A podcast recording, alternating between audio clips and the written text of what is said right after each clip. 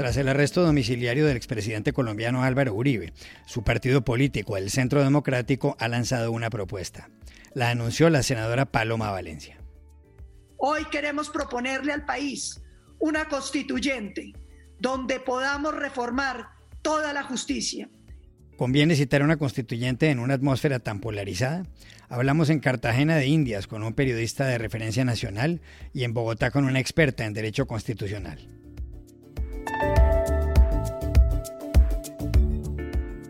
Tras la explosión que ha dejado más de 155 muertos y que ha destruido gran parte de Beirut, nadie entiende cómo en una bodega del puerto estuvieron mal almacenadas 2.750 toneladas de nitrato de amonio. Aquí, con testimonios de primera mano, les contamos la historia. A menos de tres meses para las elecciones presidenciales del 3 de noviembre en Estados Unidos, las encuestas siguen dándole una ventaja a Joe Biden sobre el presidente Donald Trump. ¿Tiene la victoria entre el bolsillo del candidato demócrata? Hoy les damos algunas claves. Hola, bienvenidos a El Washington Post. Soy Juan Carlos Iragorri, desde Madrid. Soy Dori Toribio, desde Washington, D.C. Soy Jorge Espinosa, desde Bogotá. Es viernes 7 de agosto y esto es todo lo que usted debería saber hoy.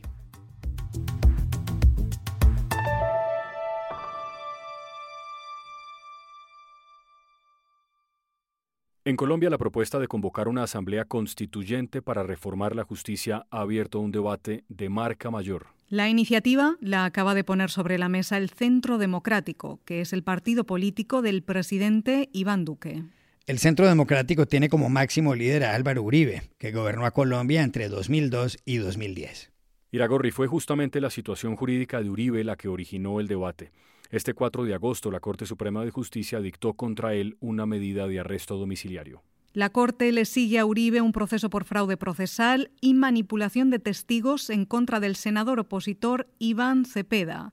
Su arresto no tiene precedentes y ha generado reacciones encontradas. La pregunta ahora es si lo indicado es citar en estos momentos una asamblea constituyente para reformar la justicia, algo que se ha intentado varias veces sin éxito. Se lo preguntamos en primer lugar en Cartagena de Indias a uno de los periodistas más respetados de Colombia, Juan Gozaín.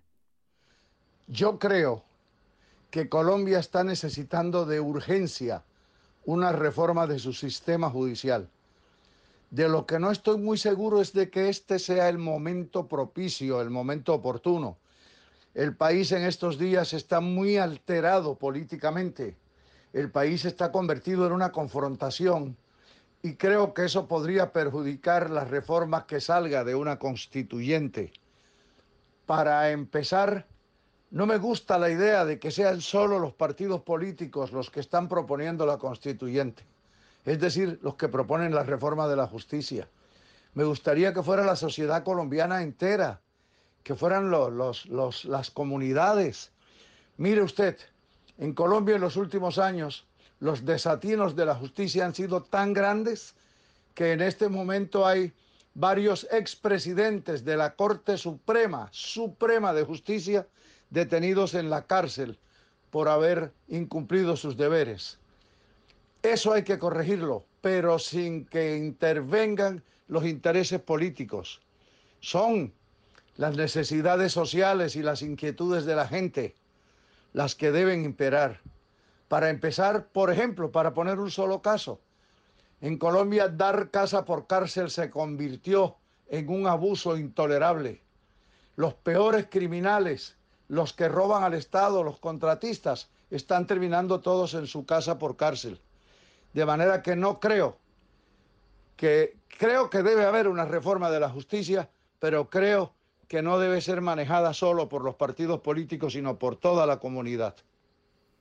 Le hicimos la misma pregunta a la decana de la Facultad de Derecho de la Universidad de los Andes en Bogotá, la abogada constitucionalista Catalina Botero. Yo no creo que sea el momento apropiado para convocar a una Asamblea Nacional Constituyente para reformar a la justicia en Colombia y no lo creo por lo menos por tres razones. En primer lugar, porque considero que es innecesario. La justicia en Colombia tiene muchas virtudes, una de ellas su independencia y tiene muchos problemas y esos problemas pueden ser perfectamente afrontados a través de leyes o de reformas en políticas públicas. En segundo lugar, porque me parece inconveniente. Me parece inconveniente que personas del partido de gobierno propongan convocar a una Asamblea Nacional Constituyente para reformar a toda la justicia como respuesta a una decisión judicial que no comparten. Las decisiones judiciales se controvierten a través de los recursos que el ordenamiento jurídico establece, pero no amedrentando a las Cortes.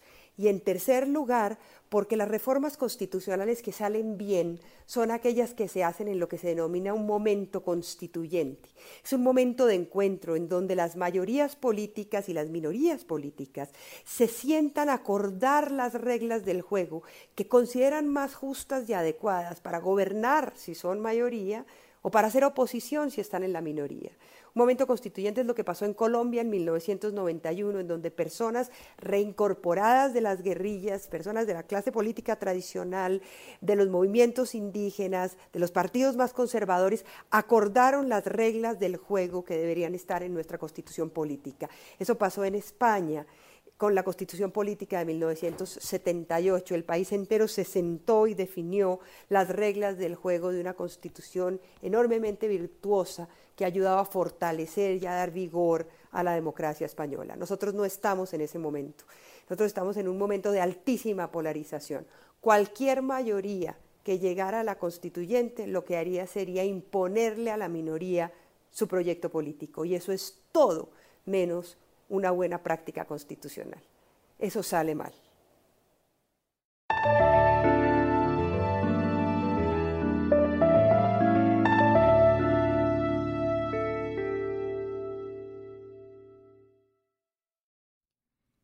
En Beirut, la capital del Líbano, se siente la rabia en las calles. La gente quiere un castigo para los responsables de no haber almacenado debidamente las 2.750 toneladas de nitrato de amonio que causaron la explosión de este martes.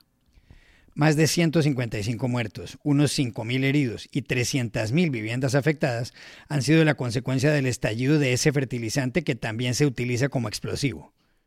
Un video que se volvió viral grabado en una boda por un hombre llamado Mahmoud Nakib mientras le tomaban fotos a la novia registró ese instante.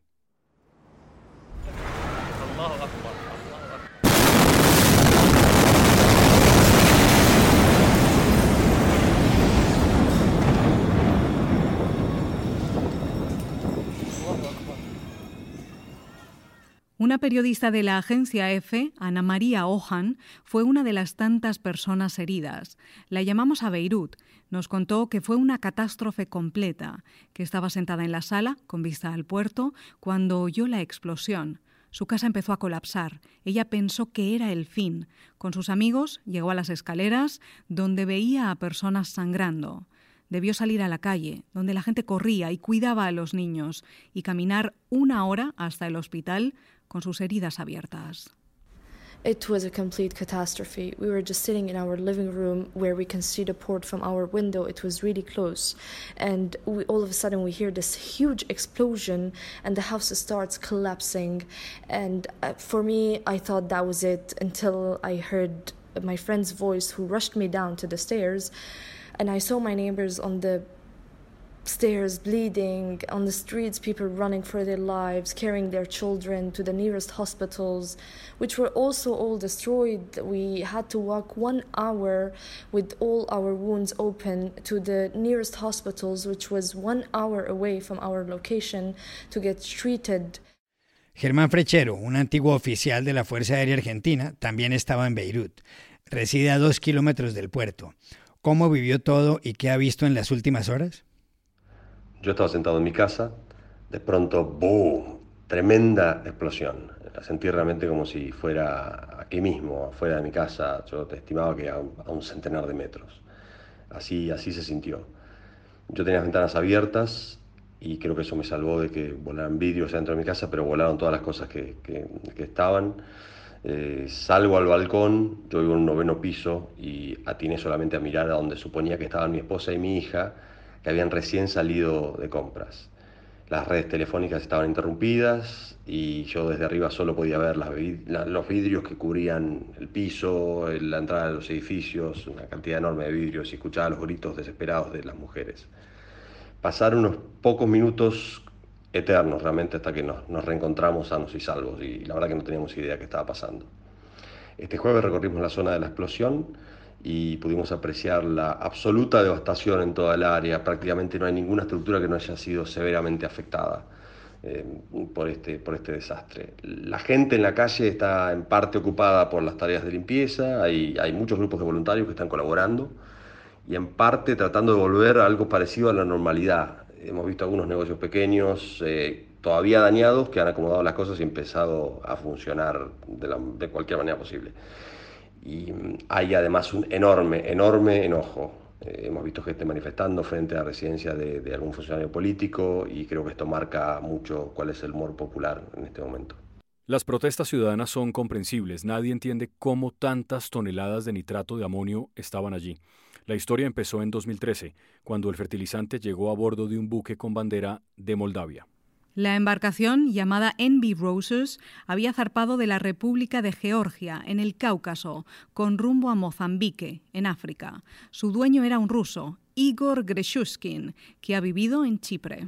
Al hacer escala en Beirut, las autoridades descubrieron que el propietario no había pagado las tarifas y retuvieron el barco. Grechuskin no respondió. El capitán de la nave, Boris Prokoshev, advirtió que el Rosus era una bomba flotante. El nitrato de amonio fue decomisado y trasladado a la bodega 12 del puerto, pero nunca con las debidas precauciones. El director general de la zona portuaria, Hassan Koraitem, llegó a advertir que un estallido podría volar parte de la ciudad. Ahora, con tanto daño por delante, un juez, Fadi Akiki, ha ordenado la detención de 18 funcionarios, pero la gente pide una investigación internacional más allá de las que ha abierto el primer ministro Hassan Diab. Eso quedó claro este jueves, cuando varios ciudadanos le dijeron desesperadamente en Beirut al presidente francés Emmanuel Macron, primer mandatario extranjero en visitar la zona de desastre, que él es la única esperanza. Macron les contestó que trabajará con varias ONG bajo la supervisión de las Naciones Unidas.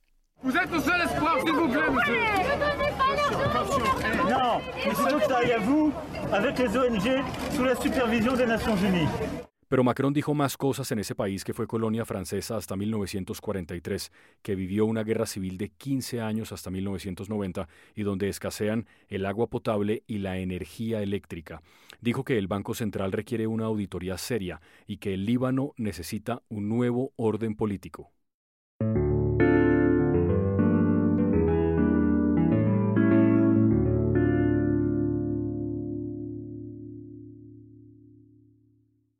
Quedan ya menos de 90 días para las elecciones presidenciales en Estados Unidos, en las que se enfrentan Donald Trump y Joe Biden. En la inmensa mayoría de las encuestas, el ex vicepresidente supera cómodamente al actual inquilino de la Casa Blanca. A tan poco tiempo para los comicios, ¿va directo a la presidencia Biden, Dori? Nada se puede dar por seguro en 2020, Juan Carlos. Aún hay mucho que puede pasar, porque ahora es cuando las cosas se aceleran. Estamos ya a menos de tres meses de las elecciones y a pocos días de que se celebren las convenciones de los dos partidos para hacer oficial la candidatura presidencial republicana de Donald Trump y la demócrata de Joe Biden. Y las encuestas hay que mirarlas con lupa. Esta primera semana de agosto, según la media que calcula Real Clear Politics, el ex vicepresidente Biden está 6,4 puntos por encima del presidente Trump, con un 49,1% de intención de voto frente a un 42,7% respectivamente. En más de una veintena de sondeos, Biden tiene una ventaja considerable y sostenida de entre 6 y 10 puntos, según la última encuesta de este periódico, The Washington Post y ABC. Y ha sido así durante todo el verano, incluso en estados clave como Florida, Pensilvania o Michigan, donde Trump ganó hace cuatro años, algo que los demócratas han aprovechado para cargar contra el presidente, sobre todo por su gestión de la pandemia en Estados Unidos. Donald Trump faces a real test, and he's failed it. The basic threshold of being president, the duty to care for the entire country, not just his reelection prospects. Biden asegura que Trump enfrenta un examen real y lo ha suspendido, que ha fracasado en su obligación como presidente de preocuparse por todo el país y no solo por su reelección. Biden confía en consolidar esta ventaja una vez anuncie su candidata a la vicepresidencia, que en el momento de grabar este podcast aún era un misterio y se espera se desvele en las próximas horas o días. Ahora bien, esta ventaja, de unos seis puntos en las encuestas, es muy parecida a la que tenía la candidata presidencial demócrata Hillary Clinton sobre Trump en agosto de 2016. Y este es un argumento que usa a menudo la campaña que trabaja por la reelección del presidente. Creen que todo esto ya lo vimos hace cuatro años y que hay muchos estadounidenses que votarán por Trump y no lo revelan en los sondeos. Están pisando el acelerador en sus mensajes contra el ex vicepresidente. Hablan de figura del pasado, de izquierda radical, de declive en sus capacidades cognitivas y de amenaza para el país. Take away your guns, destroy your Second Amendment, no religion, no anything, hurt the Bible, hurt God. He's against God, he's against guns les quitará sus armas, destruirá la segunda enmienda, ni religión ni nada. Hará daño a la Biblia y hará daño a Dios. Está en contra de Dios y en contra de las armas, aseguraba Trump desde Ohio, otro estado clave donde las encuestas están ajustadas. El presidente además recuerda que su aprobación a día de hoy está en torno a un 41%, según la última encuesta de julio de Gallup, cifra que asciende hasta un 90% entre republicanos. Y esta es la media que ha sostenido a lo largo de toda su presidencia, un 40%, pase lo que pase, incluso ahora. Eso sí, estas encuestas son una foto instantánea de cómo están las cosas hoy, pero habrá que ver cuántos estadounidenses votan en las elecciones de noviembre y cómo en medio de una pandemia y qué pasa hasta entonces, porque obviamente todo puede cambiar. Estamos en un año muy convulso, con pocos precedentes históricos, en el que hacer predicciones o comparaciones con otras elecciones es muy complicado y arriesgado. Hay muchos interrogantes todavía, mucha incertidumbre con todo lo que pueda pasar con el coronavirus, la economía, el desempleo, las protestas sociales y la preocupación de los estadounidenses.